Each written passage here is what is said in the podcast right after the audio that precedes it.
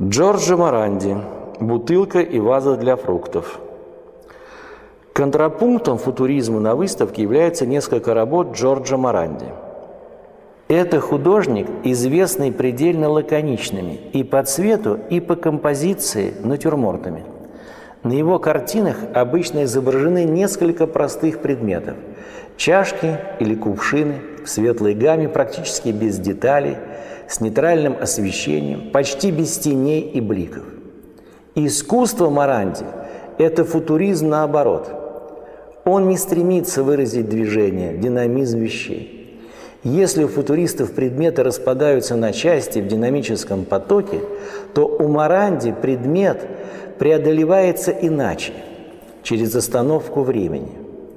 На поверхностях минималистичных ваз и столичных Маранди – время буквально останавливается.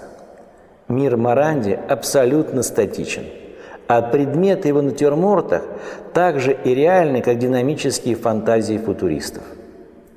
Статичность вещей Маранди останавливает и взгляд зрителя. Ваза и бутылка становятся чем-то вроде визуальной воронки для этого взгляда.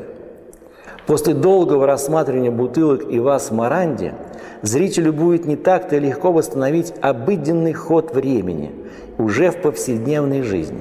Вполне реальные бутылки и вазы начинают терять прикладные функции и впадают в литургию.